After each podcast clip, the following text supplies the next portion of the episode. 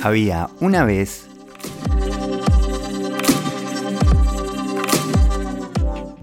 las historias que nos contamos.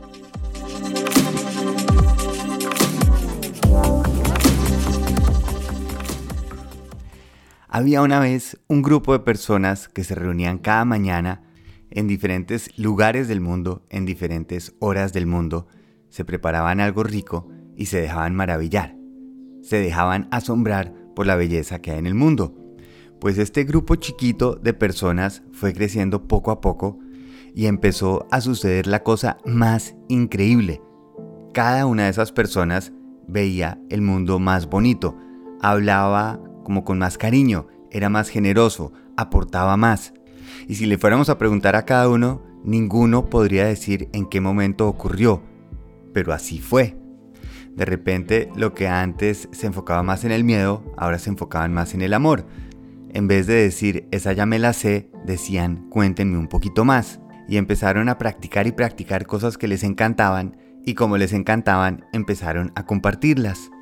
Ahora ese grupo de personas caminan entre nosotros, se les nota porque tienen un brillito en los ojos, una sonrisita constante en la boca, unas ganas de participar, de involucrarse en la vida.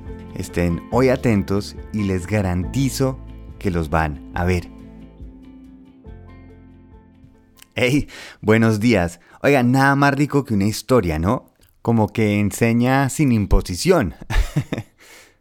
Pues oyendo una entrevista a Yuval Noah Harari, que es el que escribió Homo sapiens, Homo deus, 21 eh, lecciones para el siglo XXI, es una persona que dice que el secreto de nosotros los Homo sapiens que nos diferenció de los neandertales era nuestra capacidad de usar historias para unirnos. Esto nos diferenció de neandertales o chimpancés que pueden llegar hasta máximo 50 miembros. En cambio nosotros con las historias podemos llegar a miles o hasta millones de personas. Y estas historias son fundamentales. El dinero, por ejemplo, el valor de un dólar, un euro, es simplemente porque estamos de acuerdo en esa historia.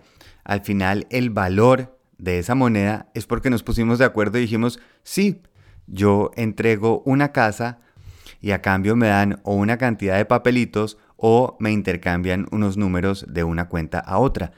No es nada más, pero funciona. Y gracias a que todos creemos esta historia, es donde hemos por fin logrado unir de cierta manera al mundo. Hemos tenido otro tipo de historias, donde están las religiones, las ideologías políticas, las fronteras de un país. Es una historia. Y simplemente por una línea que decidimos seguir contando la historia, el momento en que la cruzo, cambia el idioma, cambia la forma en que me alimento, cómo trato a ciertas personas. Y el poder es porque decidimos creer en esas historias. Sobre todo, entre más personas lo creen, pues más fuerza toma. Por eso la magia de poder empezar a escribir, por eso la magia de poder imprimir libros, porque era poder aún más fácil llevar esas historias a más personas. Y las historias son claves, son necesarias. A mí personalmente me encanta. Por eso estudié cine. Me priva el concepto de compartir ideas a través de historias. Pero hoy en lo que más énfasis quiero hacer es que caigamos en cuenta de nuestra responsabilidad de las historias que creemos. Al final es nuestra decisión. Nosotros decidimos en qué vamos a creer hay una diferencia gigantesca entre las historias que yo voy a creer y las reglas que existen. Por ejemplo, la gravedad. Por más cuentos que yo me he hecho, bótese por ese segundo piso y se va a dar un porrazo el hijo de madre. Por más historias de Aquaman que yo lea, no va a poder sobrevivir respirando agua. Pero a la vez hay historias, por ejemplo, de personas que han podido correr 85 días seguidos cada día haciendo un Ironman. Hay personas que se han curado de enfermedades terminales gracias a su creencia. Otras que han decidido dejarlo todo para empezar un nuevo sueño simplemente porque creen en él. Ayer justamente estábamos hablando de estas acciones de fe y es la historia que me voy a contar. Hay personas que cuando se van de viaje dicen que un buen viaje es cuando todo sale sin problemas, cuando todo sale perfecto. Otras personas que se van con la historia de decir, esto me lo voy a ir a gozar. Hay personas que se echan la historia que dicen que cuando le paguen tanto dinero, cuando trabajen para cierta empresa, realmente es cuando se pueden sentir orgullosos de su trabajo.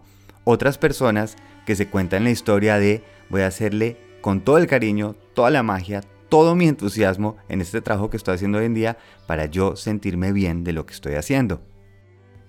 Otras personas que la historia que se cuentan es voy a tratar de ganarme la admiración de esa pareja hasta que esa persona me hable y me quiera como yo quiero que me quieran. Otras personas dicen yo tengo algo para compartir, algo para dar y quiero compartir esta emoción con alguien más. De nuevo, todos tienen la razón, porque al final es la historia que decidimos creer. Pero finalmente, historias vamos a tener. Y si las vamos a tener, no tiene mucho más lógica, mucho más sentido, mucho más cariño escoger la historia que nosotros queremos creer. Lo que yo digo, lo que yo repito constantemente, importa, importa muchísimo. Es esa historia que estoy todo el tiempo echando. Cuando mis historias se basan en lo peligroso que está la situación y la vida alrededor mía, la historia de mi vida se vuelve miedosa. Cuando veo la vida como posibilidades, como soluciones, como respuestas, como mi forma de responder, como me quiero sentir, mi vida se vuelve una decisión. Todo está en la historia. ¿Por qué será que solo a los niños chiquitos les leemos historias por las noches? ¿Por qué no hacemos lo mismo con nosotros? ¿Por qué no reafirmamos y empezamos a escoger esas historias que nos contamos cada día? Tener un ratico para echarnos esa historia de había una vez y sobre todo que sea una historia que me encante contar. Cuando escojo las historias que me cuento, decido la vida que me creo.